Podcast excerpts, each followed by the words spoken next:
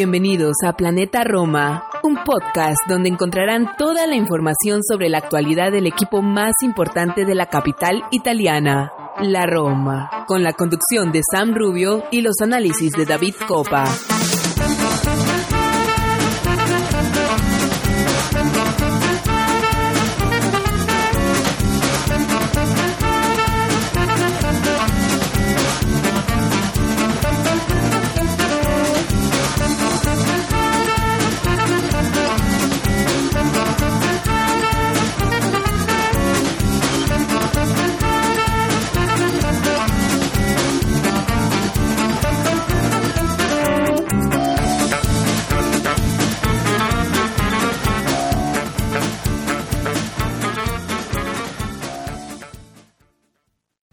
Tifosi y alorosi, y bienvenidos a una nueva edición de Planeta Roma Podcast. Como siempre, Sam Rubio les da la bienvenida.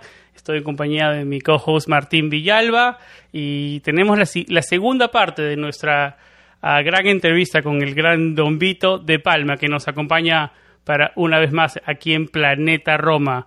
Eh, Don Vito, un placer tenerlo de regreso. ¿Cómo le va? Ah, muy bien, muy bien, gracias. Eh, bueno, antes- yo recuerdo la primera charla que tuvimos y algunas cosas de las que estuvimos hablando se dieron, ¿no? Y hablamos la última vez fue eh, justo unos cuantos días antes del derby y quiero más o menos agarrar sus pensamientos por ahí. Eh, ¿Cómo vio? ¿Cuáles fueron sus sensaciones de- del derby y digamos eh, de la Roma que volvió a ganar ahora en cancha de la Sampdoria una- un terreno complicado de visita? Eh, ¿Cómo ve? ¿Cómo vio primero el derby y el momento de la Roma que viene sin perder por muchas fechas también?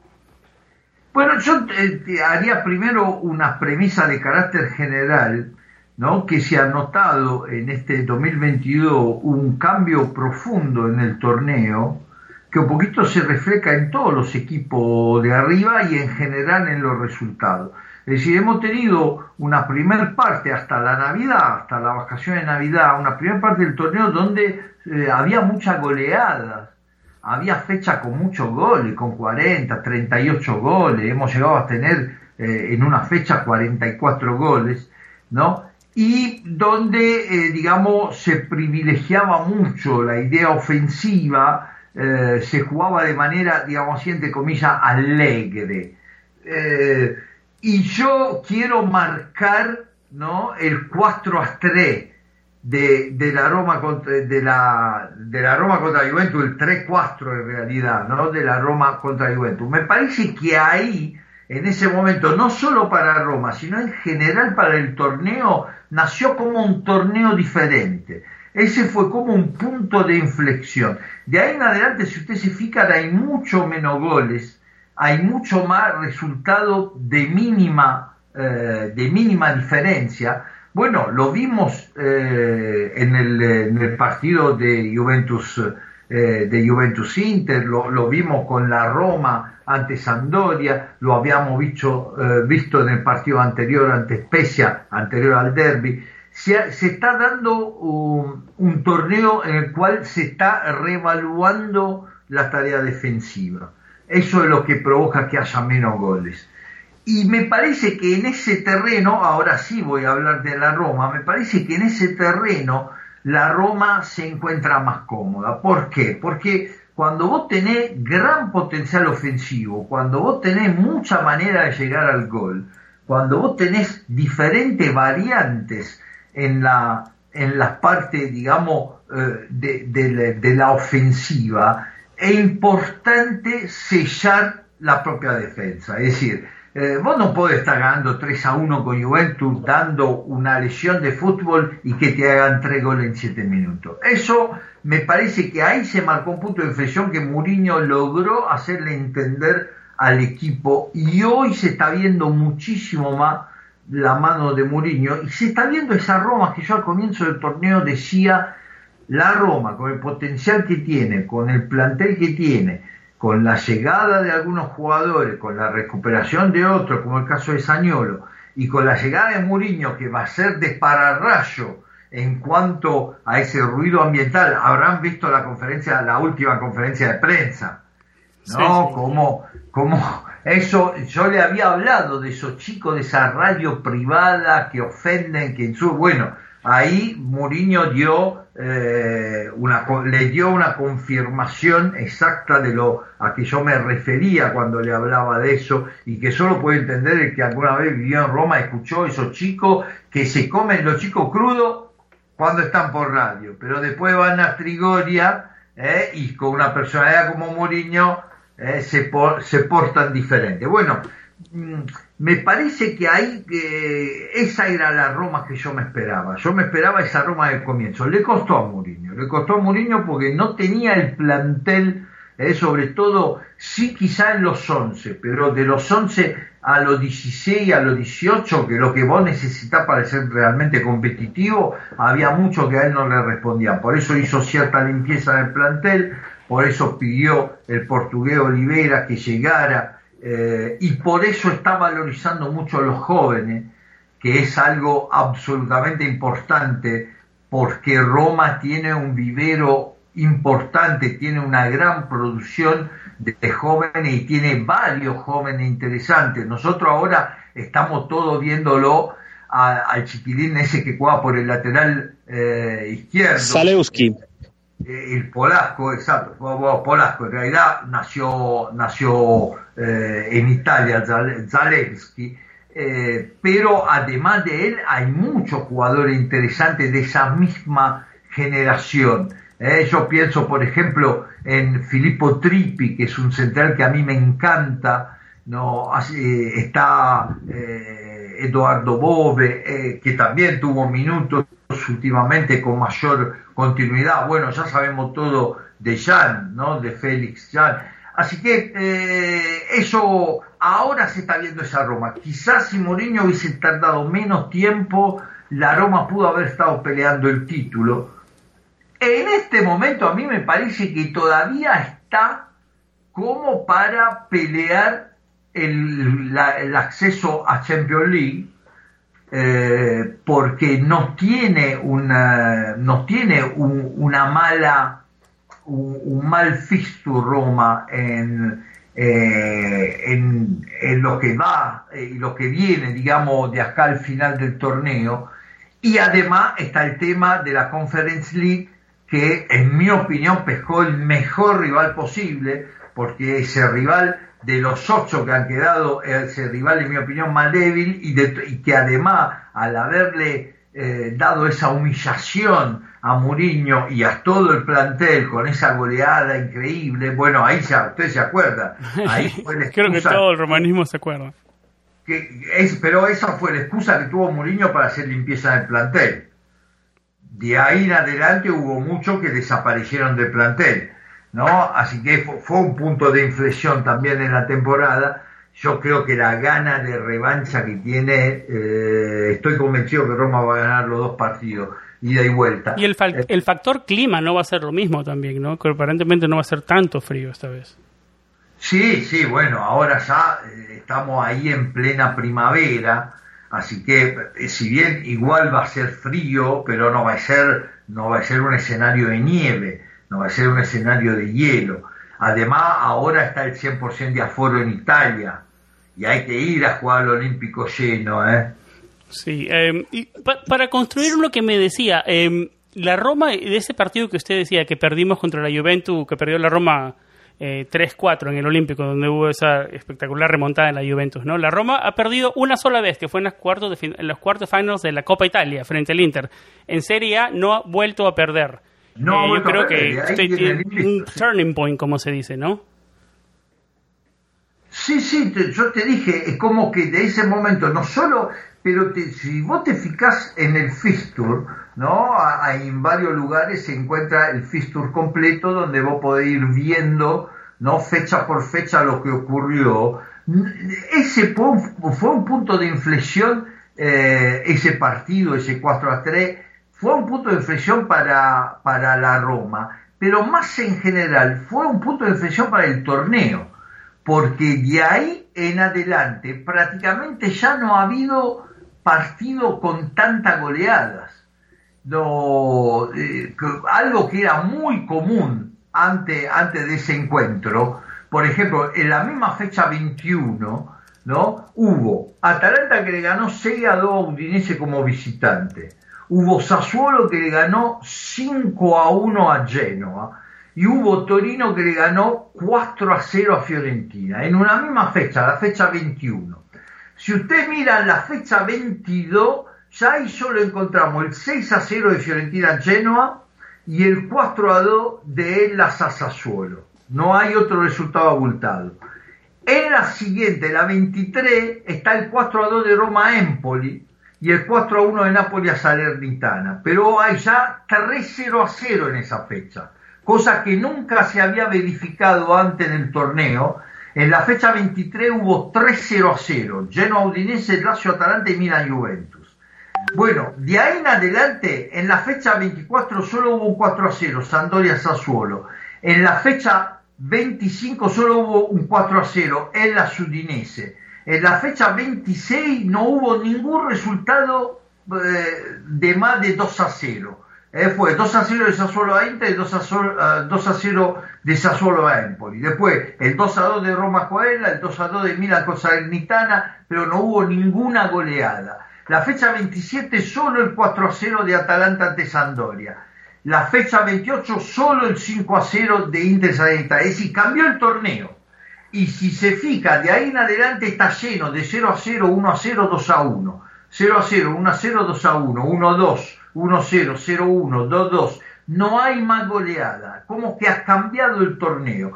Y repito, este nuevo torneo le favorece a Roma, porque Roma es un equipo que si, cuida el cero en su arco, si fija el cero en su arco, adelante siempre tienen como hacer goles. Adelante Roma es un equipo que siempre puede llegar a hacer, a hacer gol.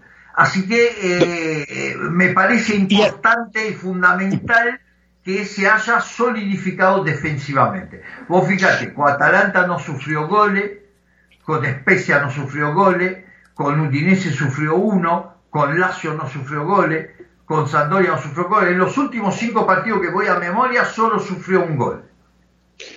Don Vito, por fin vemos esta, esta Roma que se le exigió a Mourinho, ¿no? Creo que los tres coincidimos en que lo que queríamos era una Roma, una Roma con grinta, una Roma con cativería, una Roma con actitud y con malicia.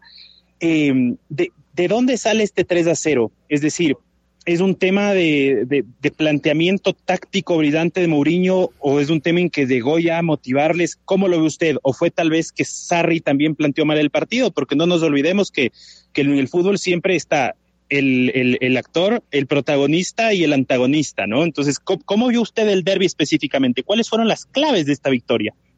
Bueno, mira, a mí me tocó relatarlo el partido, ¿no? Así que lo tengo, lo tengo bastante claro.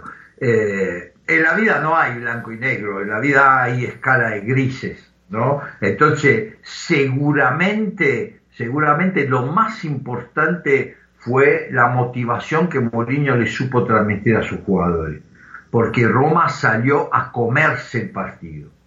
Eso fundamental. Segundo, me parece que Mourinho estudió muy bien el derby de la ida. ¿Eh? lo, habrá vuelto a ver varias veces y lo habrá transmitido a sus jugadores, le habrá mostrado alguna fase de juego, algún momento de juego específico. Porque, mire, los equipos de Sarri tienen algo, ¿no? Los equipos de Sarri tienen eh, que cuando vos le dejás jugar a la pelota con tranquilidad, sin presionar, sin levantarle ritmo, dejándole la comodidad del manejo de la pelota, te pintan la cara. Te pintan la cara porque, eso, eh, porque él ama arma muy bien los, eh, los esquemas ofensivos Sarri. Y si ustedes recuerdan el partido de ida, si no recuerdo mal, habían pasado tipo 20 minutos, ya estaba 2 a 0 la Lazio. Sí, sí, correcto. Y cuando Roma logra sobre el final de la etapa un gol, algo fortunoso por cierto, pues fue, si no recuerdo mal, fue un gol de un defensor en pelota parada. A ver, haceme hacer memoria. Creo que fue de Roger Ibáñez, terminó el primer tiempo. Ibáñez, eh, sí, ahí casi, casi al final de la primera etapa, un tiro de esquina, o eh, fue una jugada de pelota parada. Que no merecía a Roma el descuento, pero ese descuento como que le volvía a abrir el partido y en el segundo tiempo otra vez le dejó mucho espacio, mucha facilidad, ¿no? Y, Felipe Anderson hizo el tercero. Después vino el penal de Beretute, pero prácticamente el partido para mí se terminó ahí. Más allá que en el final, al ser 3 a 2, eh, hubo, hubo un poco. Quizá ese final fue lo que fue a ver Muriño como decir, nosotros así hubiésemos tenido que jugar todo el partido. Ah, de esa manera, siendo protagonista, quitándole el balón, presionándolo a todas las canchas cuando tienen el balón. Bueno, esto es lo que Mourinho quiso hacer, eso es lo que Roma logró hacer y logró hacer muy bien en el derby. Tanto es así, en el derby hablamos en este segundo derby, ¿no? El derby de, de la vuelta, para entendernos, el 3 a 0. Tanto es así que acá se dio al revés acá en los primeros 20 minutos era Roma que estaba 2 a 0 arriba. Y eso que faltó el gol de y eso que faltó el gol de Miquitarian, ¿no? Que pegó en el poste que realmente Miquitarian tuvo un partido excepcional como lo ha venido teniendo últimamente. Sí, eh, fue fue un primer tiempo espectacular. Ahora está claro que hacer un gol al minuto uno ayuda.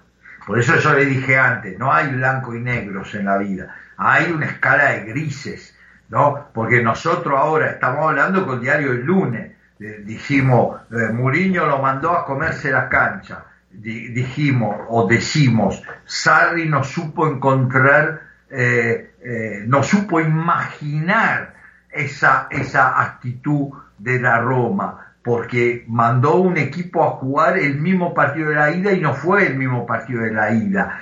No, pero también es cierto que si Sarri por ahí a los cinco minutos se enteraba de lo que estaba pasando, podía hacer unos cambios, pero cuando a vos te hacen un gol al primer minuto, eso es un golpe psicológico tremendo.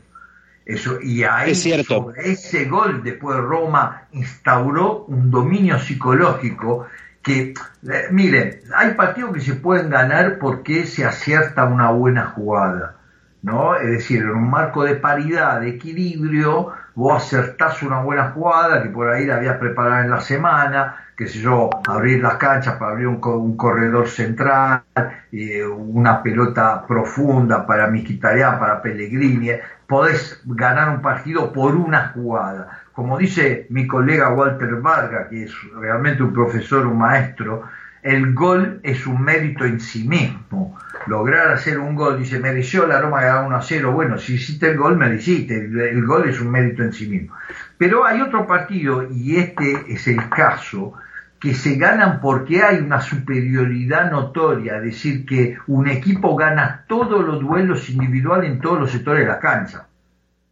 Cuando se da eso, ese partido pudo haber terminado por mucho más goles que el 3 a 0 sobre todo el primer tiempo. El primer tiempo fue un baile en el cual la Lazio nunca encontró el partido, nunca entendió lo que estaba pasando y la verdad que con poco menos, un poco menos de precipitación, un poco más de, de, serenidad, eh, son todos jugadores muy jóvenes, ¿no? Estamos hablando de Pellegrini, de Ibrahim, son todos jugadores muy jóvenes, pero con un poquito más de frialdad pudo haberse ido con resultados históricos ya del primer tiempo. Ah, así que igual, chicos, eh, eh, no, no, no, puede evaluar la Roma por el derby, porque el derby es un partido aparte. El derby es un partido especial. los equipos hay que examinarlo eh, y juzgarlo por segmentos, no por varios momentos. El comienzo del torneo, después la, la, fase, la segunda fase, cuando ya se va, el equipo se va armando, después llega la vacación de Navidad y el mercado de invierno que te permite hacer unos cambios e ir reforzando algunos lugares que por ahí no, no estaba de todo convencido. Está el tema de las lesiones, hay que ver cuando a vos te faltan jugadores importantes, ¿no? Evidentemente que no puede ser lo mismo jugar con Smalling o Smalling ¿no? Pues siendo Mancini y Bañez dos jovencitos, ¿no? Es evidente que eh, tener o no tener a Smalling ahí o tener que tener otro jovencito como como, como, Se nota la diferencia, claro. Eh, claro, o tener que bajarlo a un volante a jugar de central como a veces ha pasado con Cristante, no es lo mismo. Entonces no se puede pretender. Muchas veces Dincha, yo en esos tweets que me mandan o en las preguntas que me hacen por Instagram, ¿no? Muchas veces Dincha es terminante en las definiciones, eh, es de blanco y de negro, lo que le decía antes, y, no quiere entender que eh, la vida y el fútbol es una expresión de la vida, es, es una, una metáfora casi perfecta de la vida, está lleno de grises y, que hay que evaluar y que hay que también saberse poner un poco en la piel de lo protagonista eh, en lo que está ocurriendo. No se puede pretender que un jugador rinda al 100%. Mire, le hago un ejemplo. Quizá ustedes me iban a preguntar más adelante, pero lo, se lo digo yo. Sañolo yo leo de muchos, leí el otro día uno que me escribía justamente del patio de Roma, y decía, y esta Roma puede prescindir de Sañolo. El que dice eso está totalmente loco. Sañolo hay que entender que es un jugador que viene de dos temporadas en las cuales prácticamente no jugó. Y que la misión de Sañolo en esta temporada, la misión que le debe haber encargado su madre, su padre, su entrenador, su representante, sus amigos, los dirigentes de la sociedad, todos le tienen que haber dicho, este año tu principal preocupación tiene que ser no lesionarte. No, eh, eh, está claro que un jugador tan joven, que viene de dos lesiones tan graves, ¿no? Está claro que puede condicionado. Y así todo, así todo, en varios partidos ha hecho la diferencia. No ha tenido continuidad no has tenido, no ha sido el sañolo que uno dice, bueno, este chico, el sañolo que seguramente va a ser en el futuro. Pero ese es un jugador de nivel internacional que la Roma lo tiene que defender con uña y dientes. ¿eh? Le tiene que dar no 70 millones, 70 millones vale Vlaovic, que es un delantero ¿no? Sañolo potencialmente es un jugador, eh, lo que se dice, incedible. Generacional, ¿no? Claro, son, esos jugadores que quedan en la historia del fútbol. No, ese es Roberto Baggio, eh, eh Totti, Del Piero, eh, más allá con el tiempo, Gianni Rivera, Sandro Mazzola eh, Giancarlo Antonioni, son jugadores que nacen uno por generación. Y eso, y menos que menos, menos que menos dárselo a un rival. Si Sañolo se tiene que ir, tiene que ir al exterior, al Real Madrid, al Barcelona, al Liverpool, al Manchester City, a esos lugares donde un jugador de esta, de ese brillo, eh, pueda un día pelear un balón de oro, como en algún momento lo peleó Totti, por más que no lograra ganarlo. Don Vito, en, ese sentido comparto mucho con usted y siempre me quedo con una frase que la dijo en un par de partidos que tal vez los únicos jugadores llamados a ser el talento generacional de Italia, a tomar la posta de lo que fueron Baggio, Del Piero, Totti, son justamente Saniolo, Chiesa y por ahí Tonali. Partiendo del, del, principio de retenerlo a Saniolo, si la Roma logra retener a Saniolo, eh, retener a... No me deje afuera Pellegrini. Pellegrini también, está bien, muchas gracias más bien por la diferencia. Pero eh, aquí la palabra en este podcast, la palabra título es tabú. De a poco a poco va a dejar de ser tabú, yo, yo confío en eso. Pero para evitar usar esa palabra título, ¿Qué le falta a la Roma esta que está construyendo José Mourinho de cara a la siguiente temporada para crecer, para competir más aún en todos los aspectos, considerando que es una temporada que va a ser bastante atípica por ese mundial que se viene en diciembre, ¿no? Bueno, por lo pronto la palabra título no la descarte todavía porque, repito, para mí la Roma va a ganar la Conference League. Yo lo vengo diciendo el comienzo de temporada. Para mí la Roma va a ganar la Conference League. Son palabras mayores. En este podcast somos muy dubitativos con esa palabra, Don Vito. Desde el 2008 lo venimos sufriendo. no, por, algo vino una nueva dirigencia, una nueva propiedad, como se dice en Italia, pues en Italia son propietarios, no son dirigentes. ¿eh? Vino una nueva propiedad, que son gente de deporte, que tienen claro eh, el tema deporte, que jugaron, se jugaron un ancho, ¿no? A, traer a un entrenador como Mourinho, eh, que, están trabajando bien y que están trabajando con, gran criterio. eh, está claro que eh, ganar un título de Roma, lo decía Fabio Capello, yo siempre lo recuerdo, en casi todos los partidos de la Roma me encuentro diciendo esto, un título de Roma vale como 10 en Milán o 20 en Turín. No, pero, pero no, no, no es una parada prohibida. Además, Mourinho es muy inteligente y es muy ganador y es muy copero. Él, entonces, ¿qué tal si yo le digo, que cómo le puede estimular a Mourinho el ser el primer técnico de la historia que ganó las tres competiciones.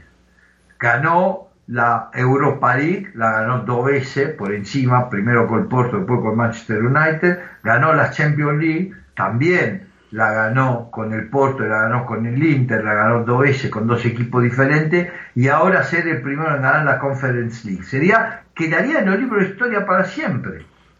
Y motivación especial, claro, definitivamente. Es una motivación muy especial, aparte por parte de un técnico que siempre dijo, dice, a mí todo habla, todo habla, a mí lo, único importante es no llegar al final de la temporada y decir cero títulos. Una copita, algo me quiero llevar siempre. Algo, al Don Y usted fíjese, aún donde dicen que fracasó, como el Manchester United, ¿eh? alguna copita se llevó siempre. Totalmente. Y, yo quiero ahí decirle, no sé si es que lo habrás oído tú o, también si lo habrá oído usted, don Vito, si lo oíste tú, Sam, que Mourinho recientemente en una entrevista dijo que él siempre le interesaba ganar títulos por él, pero que es la primera vez que él está más interesado en ganar un título por la hinchada que por él. ¿Qué es esta hinchada de la Roma en Italia, don Vito? ¿Qué, qué, qué es? ¿Cómo se siente la Roma? Yo pienso, para mí, el patrimonio más grande que tiene la Roma es esta hinchada tan pasional que nunca deja sola al equipo. Pero díganos usted más, ¿cómo ve usted a la hinchada de la Roma? Mira, yo me parece que eh, me voy un poco más allá de la hinchada. Es decir, por lo menos acá en Sudamérica, ¿no? Uno está acostumbrado que cuando se habla de hinchada se habla de, digamos, principalmente la cancha, ¿no? El pueblo de la cancha, la popular, el hincha, el que, el que va a mirar el equipo. Eh, eso debido también al hecho que la grande metrópoli sudamericana tiene más de un equipo. ¿No? Acá en Buenos Aires hay, más equipos que Baldosa casi. No, eh, inclusive equipos importantes como Boca, como River, como Vélez, que ha sido campeón del mundo, como Argentino Junior, eh, Independiente, Racing. Así que eh, equipo plurito y San Lorenzo, bueno, San Lorenzo es un escalón menor, pero porque nunca ha podido ganar un mundial, como por ejemplo Independiente, River y Boca, pero de todas maneras un club también importante, ganador de Libertadores y todo eso. En cambio, Roma, yo creo que él le quiere dar la felicidad a la ciudad, porque es la ciudad que palpita el fútbol. ¿no? Eh, en Roma hay una enorme mayoría de romanistas con respecto a los laciales. ¿eh? Hay, hay glaciales, eh, digamos, la proporción, en mi opinión, excluyendo lo que hay, porque también hay de Juventus, de Milan y de Inter, como en cualquier otra ciudad de Italia, pues esos tres equipos tienen hinchada en toda, en toda Italia, pero digamos, si nos referimos a Roma y Lazio, la proporción para mí en la ciudad es de 75-25 tirando 80-20, tirando 80-20. Después en el Interland, ¿eh? en la región Lazio, pues lo dice el propio nombre, ¿no? En la región Lazio hay, eh, se, equilibra un poco más, pero en la ciudad, la ciudad es, romanista, la ciudad es No, eso se ve, por ejemplo, en las canchas, los abonos, la cantidad de abonos. Eh, Lazio no llena nunca la cancha, en el derby llena la cancha pero después es muy difícil, hasta en partidos importantes como con Juventus, con Inter, con, con Milan, no logra llenar la cancha. Roma llena la cancha aún contra equipos chicos. Hay una diferencia importante. Y hay una diferencia importante de, de pasionalidad. Eh, yo siempre digo que la hinchada de Nápoles, que, que la ciudad de Nápoles y la parte llalosa de Roma son eh, la, más sudamericana, es el clima futbolístico más sudamericano que hay en Italia. Y si, si el, clima más sudamericano que hay en Italia, por extensión, es el clima más sudamericano que hay en Europa, porque eh, Italia es el país más sudamericano de Europa, sin lugar a duda, sobre todo el sur, del país, ¿no? Es, eh, es eh, realmente como idiosincrasia, como manera de expresarse, como pasionalidad, como efusividad, como facilidad de afecto, es, seguramente la parte más sudamericana de Europa o, quizás Sudamérica ha crecido ¿no? con, esa, con ese espíritu latino que permanece muy fuerte eh, en el sur de Italia. Por eso yo creo que Mourinho está bastante conmovido, porque, eh, por ejemplo, también en Milán la hinchada de Inter es importante, él ha estado en Madrid con el Real Madrid, que es otra capital, ha estado en Londres con el Chelsea, eh, pero creo que eh, la, ¿cómo puedo decir? La osmosis que se vive en Roma, el contacto constante, eh, porque miren, en la grande ciudad europea, en la grande metrópoli europea, el protagonista, un tipo como Mourinho o como un gran jugador, ¿no? tiene poco contacto con el público, con la realidad. Eso a Roma es imposible.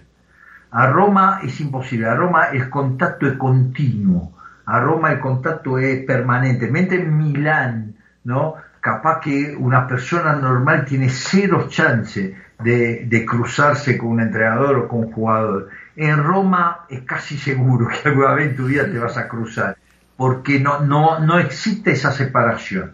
No, por más que los clubes trasten, ¿eh? Eh, por ejemplo, eh, los jugadores, casi todos los jugadores de la Roma este, viven todos en una misma zona que está bastante alejada de Roma y que les permite llegar con facilidad Trigoria sin tener que entrar, pasar por el centro de la ciudad. En una zona que se llama Inferneto, que está hacia el mar, hacia Ostia. Ahí está la mayoría de los jugadores viviendo.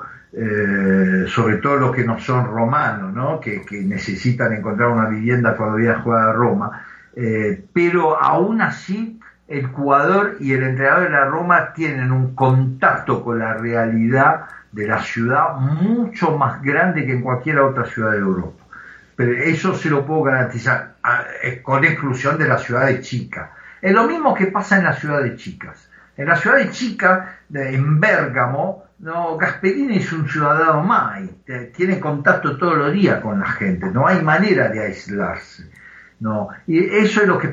Yo creo que lo que dijo Mourinho, que le quiere dar felicidad, esa frase siempre se dice, ¿no? Porque siempre se trata de, de llevar la hinchada del lado de uno. Pero yo creo, yo la, la, leí, la, la, leí esa entrevista. Yo creo que él más bien se refería a la ciudad, le quiere dar esa felicidad a la ciudad porque se dio cuenta de cómo Roma, como dice la canción, Roma, Roma, Roma, cuore di questa città. Eh? Es decir, la Roma es el cuore de la ciudad, es el corazón de la ciudad. El equipo de la Roma es el corazón. Y me parece que Mourinho lo entendió, tiene la inteligencia y la sensibilidad para entenderlo y está apuntando a eso. Don Vito, ¿qué esperar de la Roma en este final sprint de temporada? Eh, mencionó usted que, que eh, usted todavía ve posible el alcanzar posiciones de Champions League. ¿Cómo ve ese, ese final sprint? Entonces, eh, bueno, después hay una parte de la respuesta que no te di a lo que vos me habías preguntado, ¿no? Eh, sí, ¿qué tiene que hacer Roma? Eh, porque hablamos que todavía puede ganar un título, pero vos me habías preguntado para, para la próxima temporada. Eso te la digo. Ahora te contesto a esta. Yo, mira, yo miro el fixture, ¿no? Por ejemplo, próxima fecha. Cagliari Juventus, Roma Salernitana. Entonces, el eh, partido de Roma con Salernitana no merece mayores comentarios. Cagliari viene de cuatro derrotas consecutivas, había levantado, le había ganado a, le había ganado a Atalanta como visitante, le empastó a Napoli, eh, perdió con Milan, pero perdió por, realmente por 1 a 0, como, como le dijo últimamente, son resultados que se dan mucho. Eh, Cagliari está comprometido con el descenso, no tiene mucha posibilidad de hacer puntos y se va a encontrar con una Juventus que eh, quiere que los equipos las ataquen, porque es un equipo que está parado para jugar de contra. Y una Juventus que dio todo lo que tenía contra Inter, perdió, perdió las chances de título, ha recibido un cachetazo tremendo por el Villarreal y mi experiencia me dice que eh, ese tipo de partidos son tremendos para los jugadores de equipos grandes, pues como que quedan mareados. Y no me asombraría si el Cagliari le hiciera resultado a Juventus, no me asombraría. No, así que esa es una fecha que hay que mirarla donde, mira, si el Cagliari da el patacazo y Roma gana, la diferencia de la tabla ya se hace mínima, ¿no? Después que viene, después tenés eh, a ver. Hoy tiene dos partidos complicados la Roma, viaje al Napoli y al Inter. Juventus Bolonia y Napoli y Roma, ¿no? Después, eh, a la siguiente está... Eh, sí, no, esta es la 33 en realidad. Primero es Roma Sanità y Cagliari y Juventus. Después, sí, después viene... Viaje al Maradona y viaje a San Siro para la Roma. Después, en la, 30, en la 34 eh, no, no, me acuerdo. ¿quién, dónde? Inter Roma. Inter Roma, eh, ese, ese, es bastante complicada ahí, ¿no? Porque el Inter también, el Inter eh, se ha recuperado, ha tenido, ha tenido su crisis, pero me parece que ese triunfo ha sido importante. Después tiene Bolonia, la Roma, después visita Fiorentina, después Venecia y cierra con Torino. No, vamos a ver, vamos a ver, lo, lo, que es importante es la próxima fecha, porque si Juventus pierde la próxima fecha con Cagliari, ya se vuelve un mano a mano prácticamente, por cómo está la tabla de posiciones, en este momento Juventus 59, Roma 54, se pondría dos puntos la Roma. Entonces ahí ya se vuelve un mano a mano. Y en lo mano a mano, después cada partido lo tenés que jugar con... Eh, de cualquier manera, de cualquier manera, eh, eh, hay que considerar primero que Roma está todavía en la, en la Conference League y yo creo que va a estar hasta el final. Y también hay que considerar que prácticamente la participación a, Europa está prácticamente garantizada, de todas maneras. Por ahí no será la Champions League, por ahí será la Europa League, pero la participación está prácticamente garantizada. Eh, así que eso ya nos lleva ¿no? a la próxima temporada. Eh, y en la próxima temporada me parece que la tarea de Roma es mantener ese chasis, ese, ese mm, digamos, esqueleto. El arquero está bien, eh, está bien, los tres centrales titulares andan bien, eh, quizá debería reforzar el lateral derecho, si bien Caso pues, está, está creciendo, pero va a necesitar un jugador más ahí en esa posición. No, yo creo que Beretú se va a ir, así que ahí habrá que buscar otro volante en el medio. Eh, seguramente Olivera se, se, quedará. vamos a ver qué pasará con Crestante y yo creo que también eh, Roma le tiene que apostar a que Sañolo en la próxima temporada va a ser ese jugador que todos nos esperamos. ¿no? Con Pellegrini, con un año más, Roma necesita una segunda punta que no puede ser Shomodoro, tiene que ser otro centro delantero para darle descanso al británico. Eh, después hay que pensar que también Miquitarian empieza a tener una edad y que no siempre va a poder jugar a este nivel. Entonces, ¿Qué, quiero decir? En los 11, para mí, ya este año Roma era competitiva. En los 11 ya este año Roma competitiva. Y fíjese que cómo está jugando en los últimos partidos, uno de los pescados gordos queda afuera. Ahora está quedando afuera Sañolo.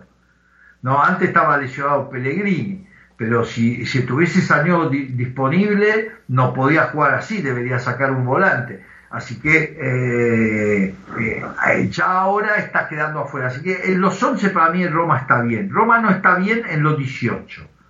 Necesita otro central de peso, otro lateral derecho de peso.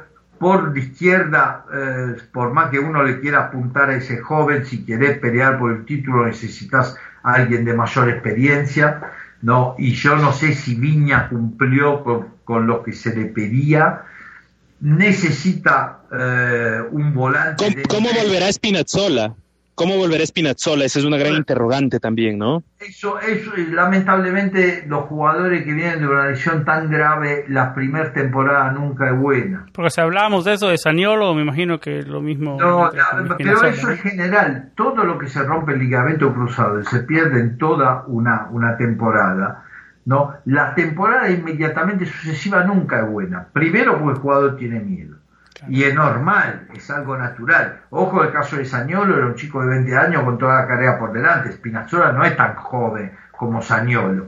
Entonces Spinazzola, una segunda, mire lo que pasó con Ronaldo, con el gordo Ronaldo, ¿no? Cuando se rompe la primera de la rodilla, cuando se le rompe la segunda, es como una carrera diferente la que viene después. El fenómeno se perdió, se volvió un jugador más experimentado, que, que ganó un mundial, que ganó pero no fue el mismo, no tenía la misma explosión.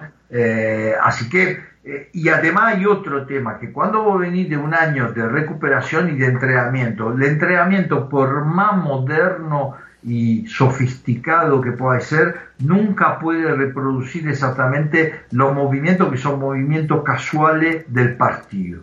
¿Por qué? Porque el partido, vos corres detrás de una pelota y, hay un rival que la mueve y hay movimiento a lo cual vos tenés que responder al movimiento del rival. Y eso no se puede simular en entrenamiento. Y entonces aparecen muchas lesiones musculares. Porque vos trabajaste el músculo, eh, digamos, de manera artificial con el entrenamiento a lo largo de todo un año entonces es muy común que el que vuelve de una ausencia tan larga después tenga un pequeño desgarro, una, una tendinitis al aductor, eh, un, un, problemito al gemelo, aparecen ese tipo de problemas. Entonces, para mí, eh, Spinazzola va a ser un refuerzo importante, pero para mí, ahí en el lateral izquierdo, si no te conformó Viña, en lugar de Viña tiene que venir otro de nivel o podría ser una solución, porque tampoco al final me parece que conformó el, eh, británico, ¿no? Niles. Exacto, tampoco me parece que conformó él, eh, porque ese tenía la ventaja que podía jugar por los dos perfiles. Entonces, un jugador como este, que puede jugar por los dos perfiles, que, que, tenga eh, ese tipo de características sería muy interesante. Y hay, ¿eh? hay jugadores de esa característica interesante. Además hay un tema muy importante, ¿no? Que por la dirigencia, por la propiedad, ¿no? Ojo que hay que empezar a pescar en los Estados Unidos también. Porque están empezando a producir buenos jugadores. El caso Maskenny creo que es clarísimo, ¿no? Entonces hay que, como ellos está muy metido en ese mercado, conoce muy bien ese mercado. Eh, yo no me asombraría si llegara alguien interesante de ahí, del mercado estadounidense. Don Vito, eh, en honor al tiempo, eh, queremos pasar una, a una sección de preguntas rápidas con usted. Estamos Usted va a ser el, debutante también en esta sección. Eh, yo soy un gran fanático de James Litton. Él era un presentador de televisión estadounidense, falleció hace poco más de dos años, creador del concepto de Inside Actors Studio, donde llevó a personajes del calibre de Robert De Niro, Al Pacino, y, y bueno, les hacía preguntas breves. Vamos a partir con este tributo. La dinámica es la siguiente. Yo le voy a dar como una pregunta o un comentario y usted va a tratar de responderla en una, dos o máximo tres palabras. Si vemos que el tema da para hablarlo más, lo dejamos apuntado y si nos vuelve a acompañar, siempre bienvenido aquí, lo desarrollamos. ¿Le parece que arranquemos con la dinámica? Vamos. A ver, don Vito, jugador favorito de la Roma de siempre. Eh, Jugador favorito de la Roma actual. Señor partido de la Roma que más recuerde. Oh, muchísimo, no, pero bueno, eh, aunque eh, recuerdo triste Liverpool, tres palabras, recuerdo triste Liverpool. La fecha que nació San Rubio, sí, sí le habíamos contado eso, ¿no? La fecha que nació San Rubio, coincidencialmente. Don Vito, ayúdenos a definir en una, en una sola palabra o en breves palabras a los siguientes a las siguientes personalidades del entorno de la Roma. Francesco Totti. Rey. Daniele De Rossi. Perdóname, octavo rey. ¿eh? Octavo rey. Da-. Daniele De Rossi. Eh, capitán futuro. Paulo Roberto Falcao. Eh, magia pura. Bruno Conti.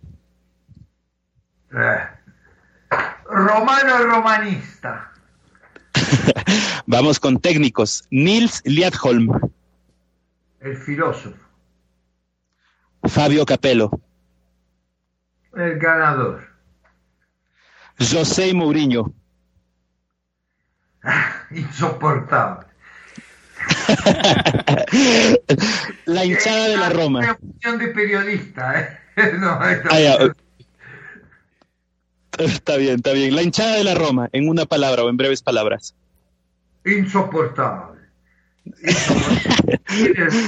Eso, eso en, en otro momento lo, lo vamos a ampliar, pero vivir en Roma co- co- es insoportable, son insoportables, son simpáticos, pero es insoportable. Lo comentaba Batistuta, no, no me quiero largar del tema, ¿no? Que no podía ir a comer ni a un restaurante porque no lo dejaban ni respirar cuando, Sí, lo que te decía antes, que en Roma es imposible para un protagonista tener ese, ese espacio de confort que en la otra ciudad europea sí te garantizan, ¿no? En Roma, lamentablemente, es imposible. es absolutamente imposible. Florencia, él venía de Florencia. Florencia es la ciudad de la privacidad, la ciudad de la privacy, donde nadie se, se te animaría por más cholulo a pedirte un autógrafo, pedirte una cosa, pasar de Florencia a Roma es como pasar del Polo Norte al Sahara. Martín, Totalmente. Ahora vamos con unas tres preguntas más para conocer a nuestro entrevistado. Don Vito, lo que más extraña de Italia. Eh, eso en tres palabras, ¿cómo era? ¿Seguimos con las tres palabras? Sí, sí, es que se- lo, lo más breve que pueda, pero también puede explayarse un poco, no hay problema. Eh, la comida. La comida. Lo que más le gusta de la Argentina. Eh, las chicas. Si pudiera irse a vivir a un país que no fuera ninguno de estos dos, ¿a dónde iría y por qué? Eh, tengo un hijo en Los Ángeles. Perfecto. Don Vito, fútbol en general. ¿Quién gana el Mundial de Qatar 2022? Mójese. Eh, ¿Quién gana el Mundial de Qatar 2022? Eh, hmm, buena pregunta. No, espero que alguien que nunca lo haya ganado. Perfecto. Don Vito, finalmente, para cerrar esta ronda de Rapid Fire, ¿quién gana la Serie A de esta temporada? No, la ciudad de Milán. se la juega con el norte. Esa, esa es mi siguiente pregunta. ¿El norte o el sur de Italia? El sur siempre. El sur siempre. No, El sur de comida, de, de vida, de, de gente, de, futbolísticamente, me parece que en esta temporada los dos equipos de la ciudad de Milán, entre ellos dos va a salir el campeón. Vamos a ver si el Bueno. Napoli y Luciano Spalletti tienen algo que decir, porque están metidos ahí también, ¿no? Sí, sí, Yo- pero yo pero creo- Napoli, Napoli también es una ciudad complicada. Yo creo, yo creo, y, y, y- y anoten este título, lo, lo dejan guardado. Yo creo que la Roma buena- condicionará buena- esa temporada. Perdónenme, ¿no? Pero si solo un ciego puede no ver, solo un ciego puede no ver que los arbitrajes van a ser fundamentales en este, en este te- final de temporada. Y que los Sí, arbitrajes hasta ahora han sido una cosa realmente... eh, es decir, si yo tuviese que juzgar exclusivamente por los arbitrajes, ya te digo Inter sin dudarlo porque la verdad que, que lo que ha pasado en los últimos 3, 4 fechas ha sido realmente escandaloso mal. ¿no? Ustedes consideren que Milan y Napoli deberían tener por lo menos 5 puntos más de lo que tienen. E Inter debería tener por lo menos 3 puntos menos de lo que tiene. Sí. Es correcto. perder el Inter. Astorino debió perder. Con la Juventus, honestamente, no debía haber ganado. Eh, más allá del penal, que puede ser penal o no penal, eh, pero eh, Lautaro debió ser expulsado después de 10 mi- 15 minutos. pues después de darle esa patada en la cara a Locatelli, hace otras dos faltas de amonestación clara. Jugó de prestado por 70 minutos. El penal que no le dan a Torino es una cosa que no se puede creer. Don Vito, ¿qué, hacemos para, o sea, qué se puede hacer para solucionar el tema del arbitraje? Porque es lamentable realmente, nosotros también lo hemos hablado aquí una y mil veces. ¿Qué, qué, ¿Hacia dónde vamos? eso es como si ustedes me preguntaran eh, qué se puede hacer en Italia para solucionar el tema de la mafia.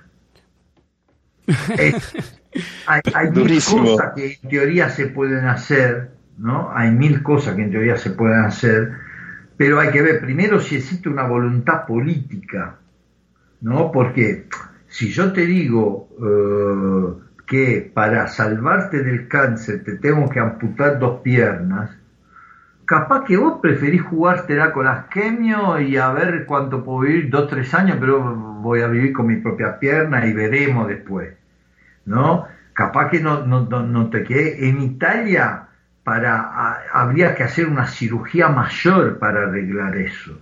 Pero la cirugía mayor quiere decir eh, que vos tenés que, ya cuando mandaron Juventus a la B, ¿no? Hubo una crisis que al día de hoy la estamos arrastrando. Entre 2006, que Juventus la mandaron a la B, ¿no? Y 2026, es decir, en esos 20 años, ¿Saben cuántos partidos del Mundial habrá jugado Italia entre 2006, entre la, Juventus a la B y el, y el próximo Mundial, que no este del 22, sino el del 26? ¿Sabe cuántos partidos del Mundial habrá jugado Italia? Si me apuro, digo 13. Seis partidos Mundial. Seis. Wow. Ah, sin, contar el 2006, dice usted. Claro, ah, bueno, ahí están los seis, claro. Jugó tres partidos en 2010 y jugó, y no, porque Juventus la mandan a la B cuando el Mundial se había terminado. Sí, sí. No, la, temporada siguiente fue a la B. ¿no? La temporada anterior al Mundial, Juventus estaba en la A, inclusive ganó el título, que después le, quitaron los puntos, pero había ganado el título. ¿no? Eh, el efecto de la Juventus en la B se, se, empieza a sentir de ahí en adelante. Jugamos tres partidos del Mundial 2010, eliminado en primera ronda tres partidos del Mundial 2014, eliminados en primera ronda, no fuimos al 2018 y no vamos al 2022. Increíble. Entonces, ¿esto por qué? Porque efectivamente Juventus en Italia es la dueña del negocio y es la que mueve un 30% del negocio. Si yo le digo que junto a Juventus habría que ir a tocar Inter y probablemente también Milan, ¿qué queda?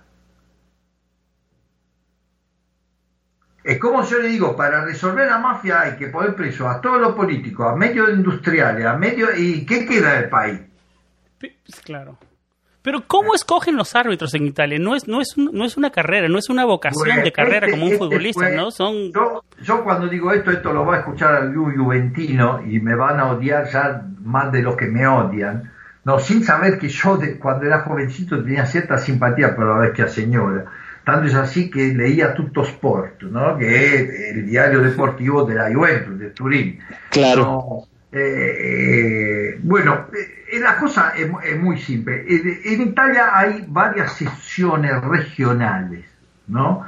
Moggi, cuando Moggi entra en el poder poniendo a dos diseñadores arbitrales y al presidente de la AIA, Asociación Italiana Árbitros, ¿no? Lo puso él a dedo a Bergamo Pairesto y al presidente de, la, misma asociación, que igual no tiene poder ejecutivo.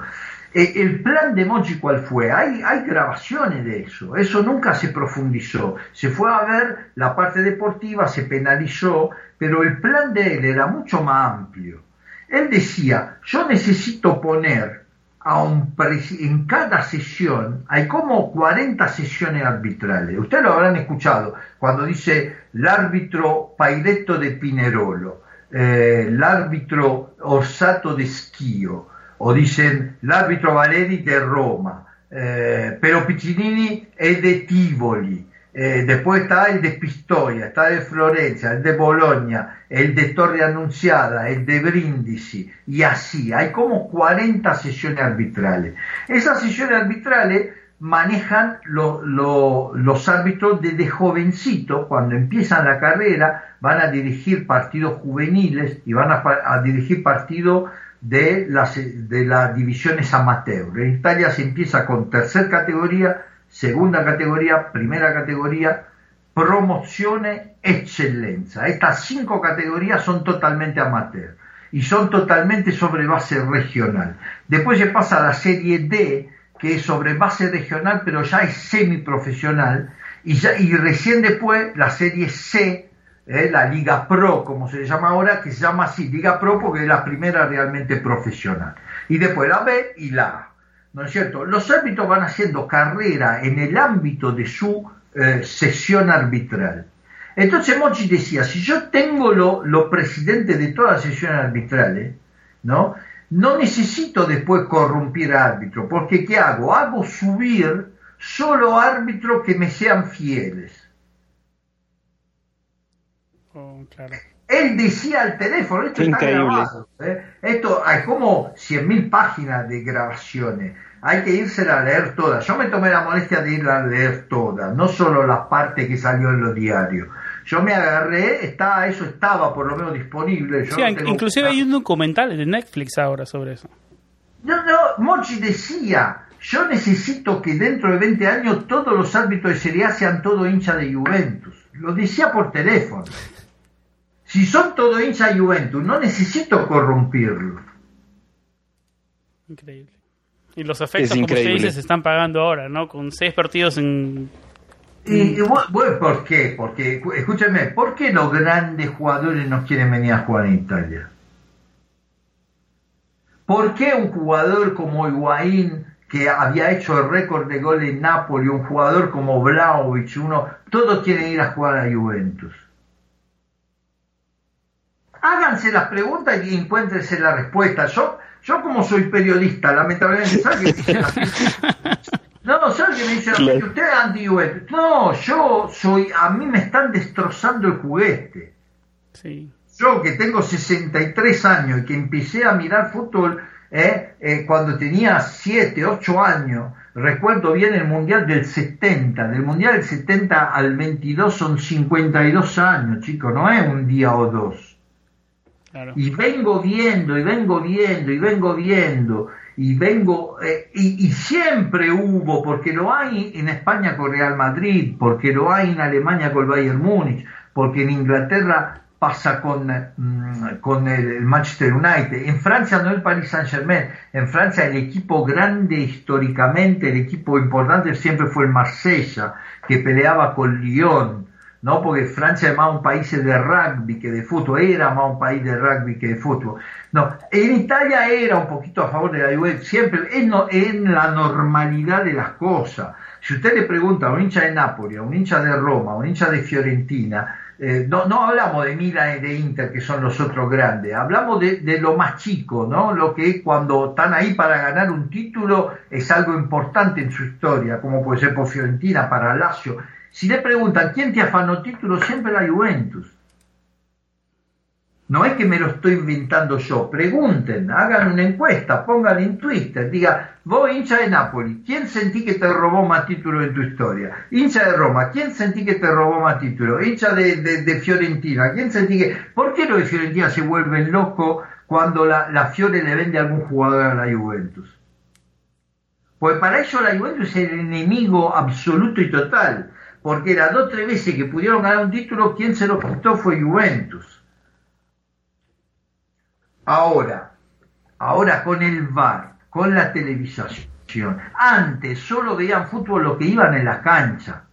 Entonces, si había un Juventus Fiorentina, un Fiorentina Juventus, ¿no? No, en, el año 69 y cobraban un penal escandaloso, solo estaban enterados, lo que estaban en la cancha, que tenían una fracción de segundo para saber si el penal era escandaloso o no.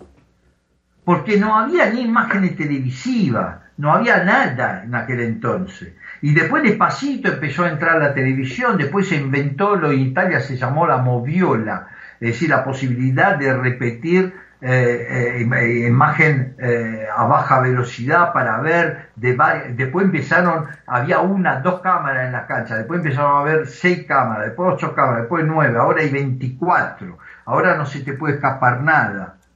Entonces, lo que antes podía pasar desapercibido, hoy ya es demasiado evidente lo que está pasando. Miren cómo que el bar se había inventado el VAR para tratar de ponerle una calma y miren cómo lo sabotearon. Lo sabotearon de qué manera? Tomando decisiones absurdas. Entonces, toman decisiones absurdas en favor de Sassuolo, toman decisión absurda contra Genoa, toman decisión absurda en un Napoli-Milan y después cualquier decisión absurda, y bueno, un error más. Y no, el VAR no puede errar, para eso está y es que justo, ¿no? Se está normalizando eso de los errores del bar, ¿no? Lo están normalizando, e-, era su manera de sabotearlo. ¿Por qué? Porque con el bar los árbitros perdían el poder. Porque ya no podían decir, uh, me equivoqué. No, tal bar y te corrige. Entonces perdían el poder.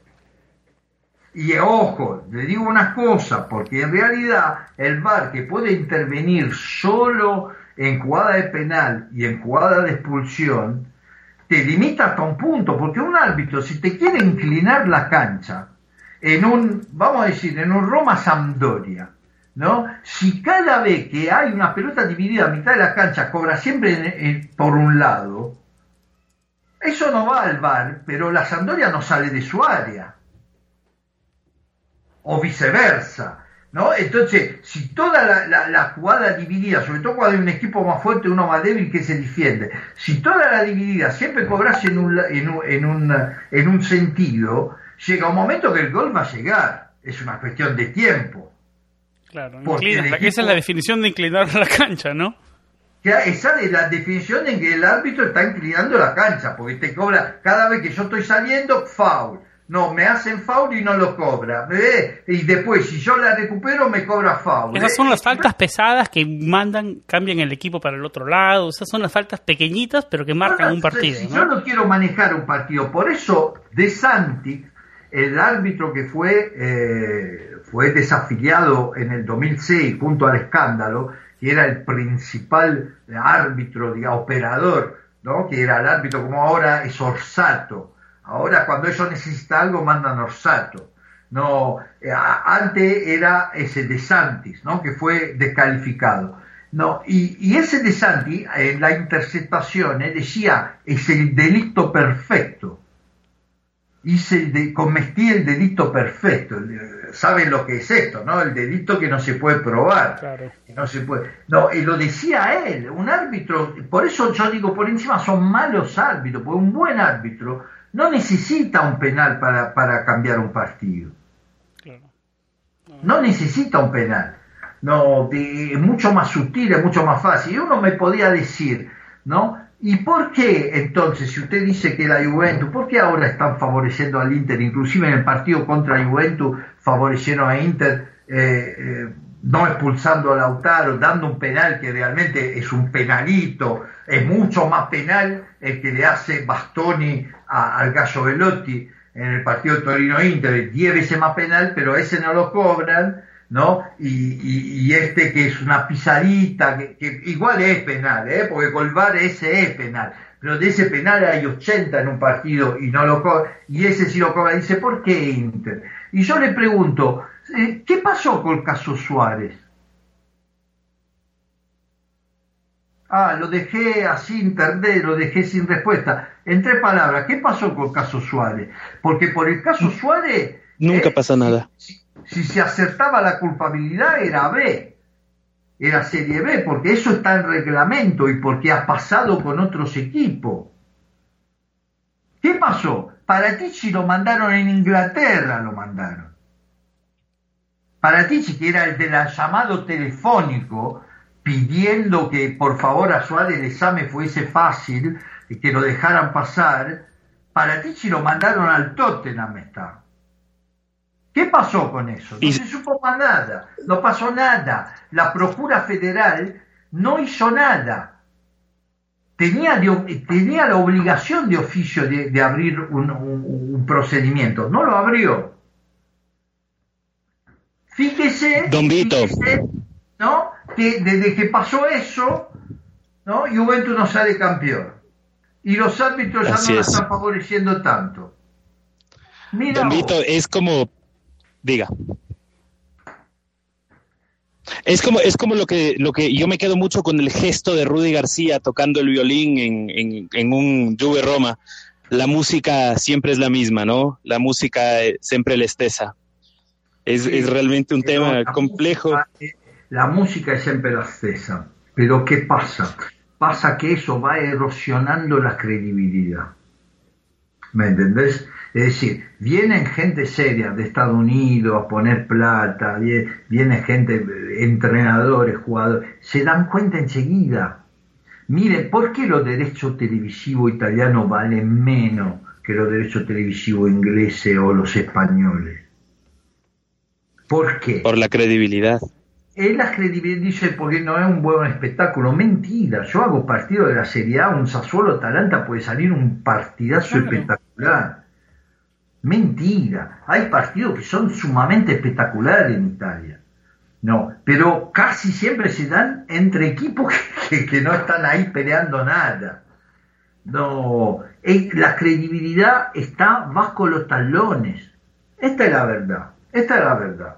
No, entonces, eh, si no, si no, si no hacen algo, yo, mire, chicos, eh, espero, espero que en algún momento eh, premie la cordura, mismo entre los protagonistas, se den cuenta de que basta, ya se terminó, pues si se viene abajo todo el movimiento, al final, vieron que en un momento tuvieron que inventar la Superliga.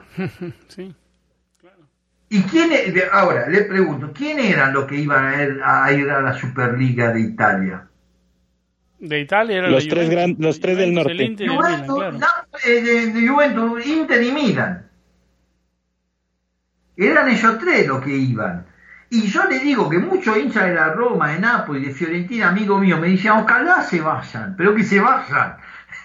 Lo que- que se ¿Usted vayan se acuerda, don Vito? nosotros- ¿Se acuerda, ¿se acuerda usted cuando se, acuerda usted cuando hubo esta polémica entre Nedved ya siendo dirigente deportivo de la Juventus y Totti todavía jugador de la Roma que decía algo así como que Juventus debería ir y jugarse su propio campeonato sola? No sé si se acuerda. ¿Y qué es eso? Es eso. Yo, mirá, una vez cuando todavía escribía por, por la página de internet, ahora ya no se escribe más, así que ya no lo hago más, ahora es todo podcast, es todo imágenes, videos y todo eso, pero hasta hace unos años se escribía, ¿no? Y yo recuerdo que en un momento Juventus, un campeonato, uno de esas series de nueve, creo que fue el tercero de Conte, no recuerdo bien, pero fue que fue un campeonato totalmente falseado por los arbitrajes, pero totalmente, fue una cosa espantosa, realmente espantosa. Entonces, en un momento, cuando ya la Juventus se había coronado campeón y faltaban 3, 4 fechas, no, yo le escribí y digo, bueno, esperemos que ahora por lo menos dejen terminar el torneo de manera regular por todos los demás puestos, porque ha sido un espanto ese torneo. Ahora ya son campeones, que no dejen jugar a los demás. No, bueno, vos sabés que llamaron desde no no no no sé no bromé no la, la- a- aparte que era una amiga porque yo había trabajado muchos años en Italia y la conocía muy bien la jefa de relaciones externas de, de, digamos de la oficina de prensa para el extranjero que era una amiga yo tengo el número de teléfono me cambiaba mensaje ¿eh? me llamó personalmente me llamó personalmente para presionarme entonces yo sé No de qué puede estoy ser. hablando. Yo sé de qué estoy hablando. Sí, es un tema, es un tema donde nos podemos expander por, por horas esto y que venimos sufriendo, bueno, yo que sigo personalmente sigo la Serie A por un poco más de dos décadas, eh, lo vengo sufriendo por más de dos décadas, así que no, no- desafortunadamente no es algo que, que lo que usted dice que nos sintamos ajenos. Todo, yo creo que todo el mundo que sigue la Serie A se no puede asociar a eso, ¿no?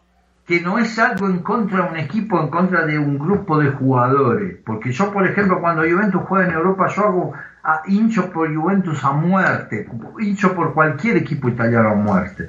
Porque yo hincho por Italia, yo soy italiano y quiero que el fútbol italiano le vaya bien. Y el fútbol italiano hasta el 2000, eh, yo diría hasta el 2010 inclusive, porque en la década en la década esa de, de, 2000 a 2010 ganamos tres Champions, eh, hubo otros dos equipos finalistas, hubo una final toda italiana en el 2003 y había habido tres equipos italianos en semifinal en esa edición. Eh, el Milan perdió en el 2005 una final increíble, si no hubiese ganado Italia cuatro copas en esa década. No, así que hasta ahí Italia anduvo bien. Y fíjese, ahí también estamos diciendo lo mismo, de 2006 en adelante Inter pudo ganar con Mourinho de manera, aparte ustedes vieron cómo lo ganó, que fue más una lucha, pero de ahí en adelante nada. De ahí en adelante del 2000 para acá estamos en el 2022 ya, casi siempre salen todos en octavos. Fue supremacía de la Juventus localmente y nada más. Está, estamos, estamos en cuarto, y no hay un italiano. Queda uno en Europa League y queda uno en Conference League.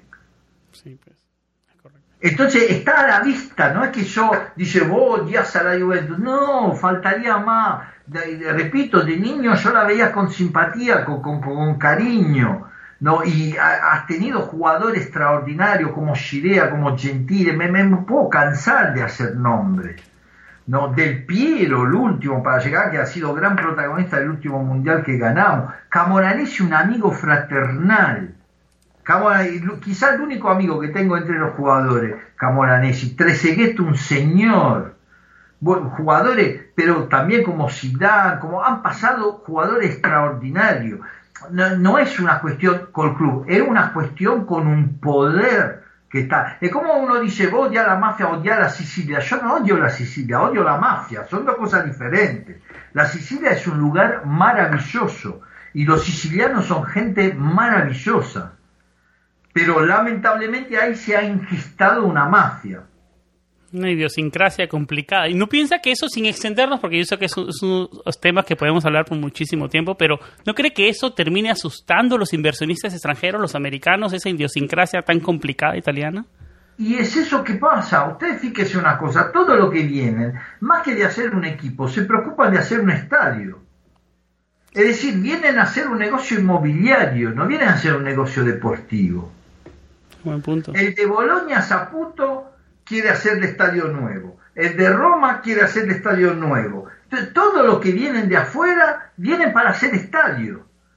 Viene para hacer negocio de tipo inmobiliario o hacer plata con la compra-venta de jugadores, pero no viene a, a meter arriba un proyecto deportivo importante. Esperemos, esperemos en, lo que significa Roma que los Friedkin sigan en ese curso, ¿no? Porque yo creo que estamos de acuerdo que es lo mejor que le pudo pasar a la Roma, a los Friedkin en este momento, ¿no? Con las inversiones que vienen metiendo el equipo y todo lo que vienen haciendo, ¿no?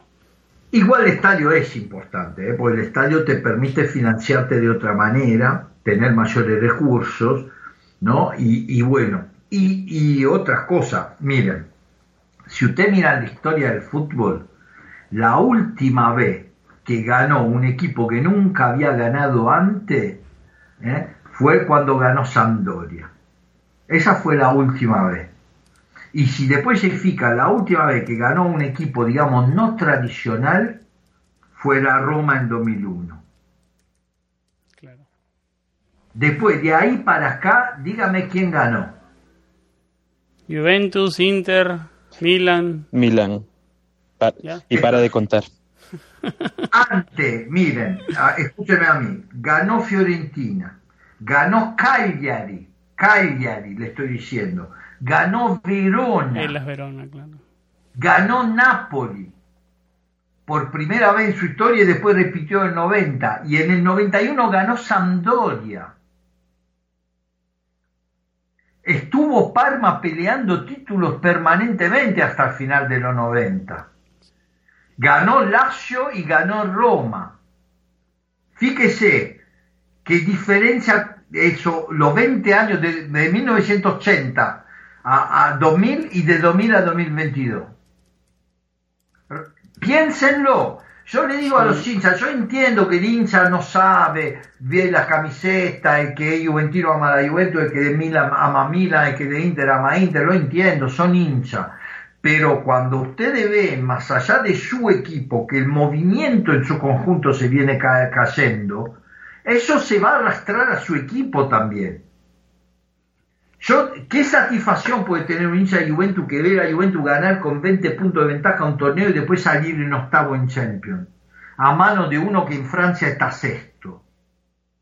O a mano de uno que, eh, bueno, en España Villarreal que está quinto, sexto, ¿cómo está?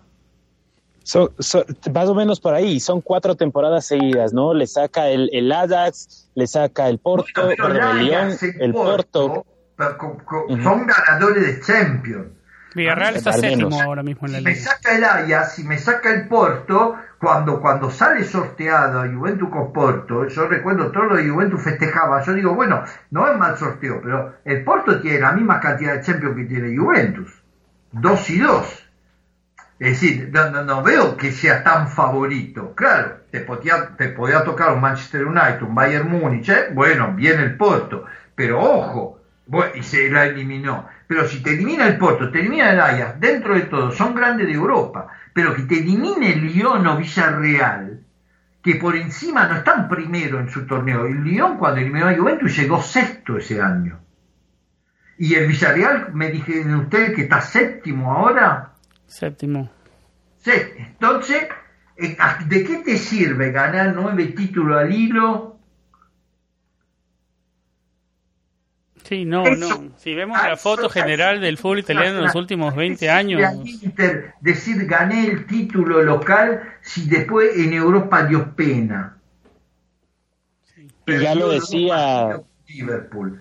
¿De qué te sirve? y, en, las dos Champions anteriores había salido al primer turno. El Milan este año salió al primer turno, perdió casi todos los partidos, perdió con Porto allá, tenía la posibilidad de clasificar y tenía que ganar a los suplentes de Liverpool, porque el último partido el Milan jugó contra los suplentes de Liverpool. Vayan a ver ese partido, el tabellino, como lo llamamos en Italia. El Milan jugó con los suplentes de Liverpool y no le pudo ganar. Y perdió. Y perdió la chance. El Atlético Madrid fue a Porto y ganó una final y la ganó y clasificó. Y ahora hoy hizo un partidazo con el City que la verdad perdió inmerecidamente hoy no eh, el Atlético de Madrid. Así que por eso digo, eh, eh, nosotros que amamos esto y que amamos la Serie A y que somos hinchas de equipo de la Serie A o de la selección nacional, tenemos que razonar en que ciertas cosas son dañinas que eh, mirar al egoísmo, al beneficio propio de un día, inclusive a ese mismo que cree que se está beneficiando en este momento, en realidad, al estar eh, falseando la competición, termina siendo un gigante con los pies de arcilla, que a la primera dificultad se cae. Y todo eso en final se refleja sobre qué? Se refleja sobre una selección nacional que por segunda vez seguida, por primera vez en su historia, no va al mundial.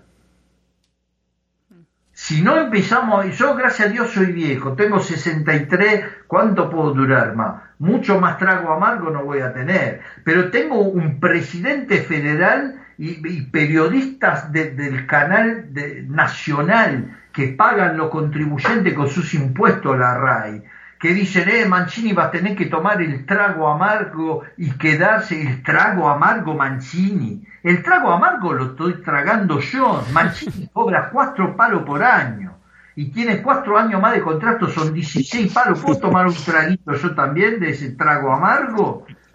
Y nos invita, por favor. son dos mundiales, dos mundiales. Con una, cucharita, con una cucharita me conformo de los 16 millones. Me estamos bromeando un presidente federal, ojo, Ventura lo masacramos, pero Tavecchio tuvo la dignidad de irse. Y Ventura tenía a España en el grupo, salió segundo en el grupo con España y después perdió con Suecia. Este estaba en el grupo con Suiza.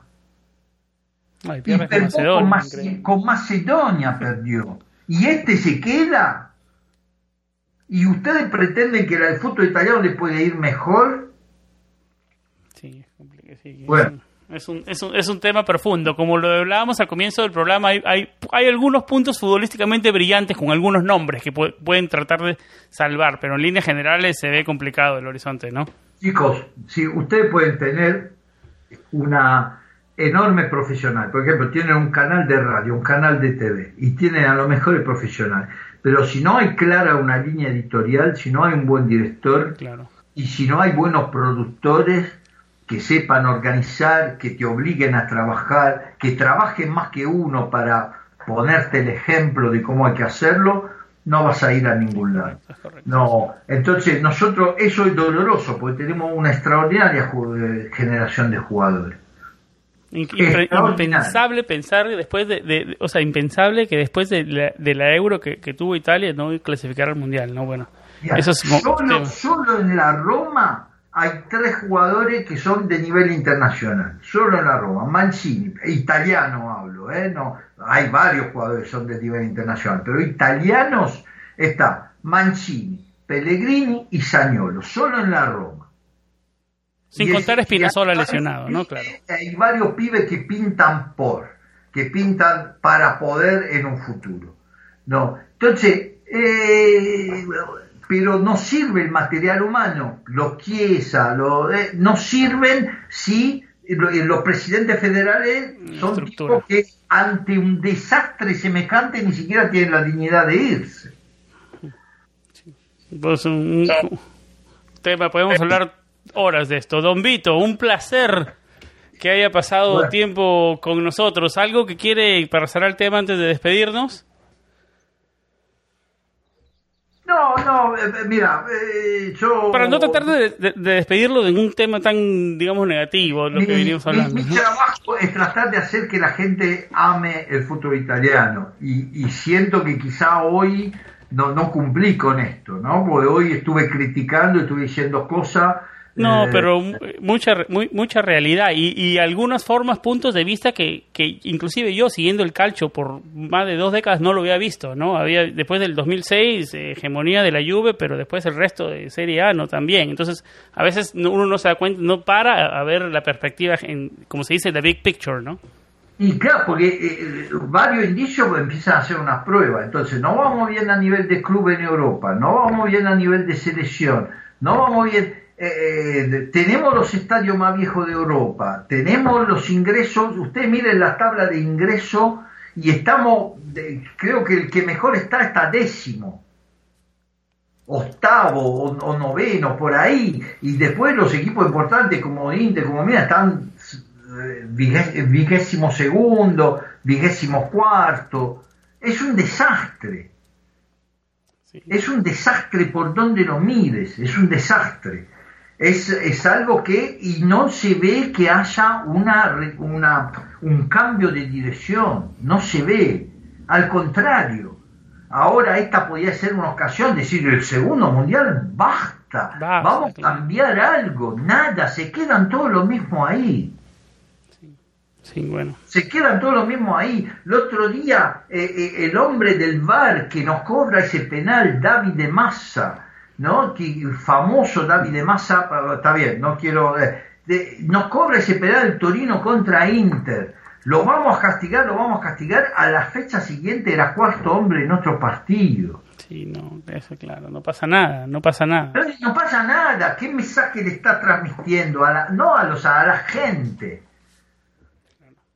Entonces, después no se quejen si las canchas están cada vez más vacías, si cada vez hay menos plata, si no poder competir con el exterior, que no se quejen.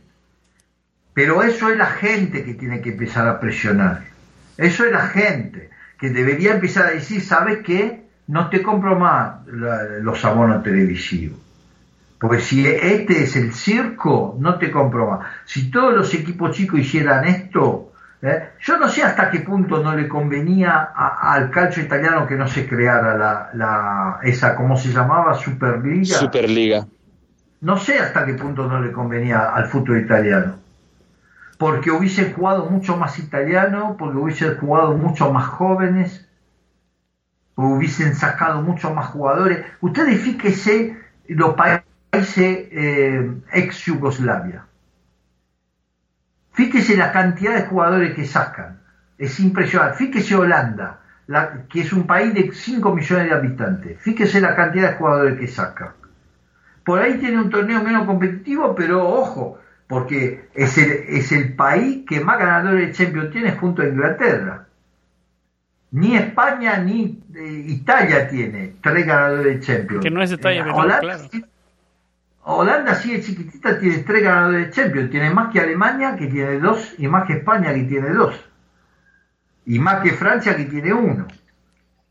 Eh, es para pensarlo, ¿no? Bueno, esa es la cuestión. Es decir, en un punto, en un punto no puede ser todo negocio. Esto es un deporte. Que un deporte que traiga plata está bárbaro, pero no puede perder la esencia deportiva. Y la base, mire, ¿por qué funciona bien la NBA? Es una fábrica de plata y una fábrica de campeones, al punto de que no hay competición con otra liga de básquet, no, no, no pueden competir. ¿Por qué funciona bien? Porque prácticamente los arbitrajes son perfectos.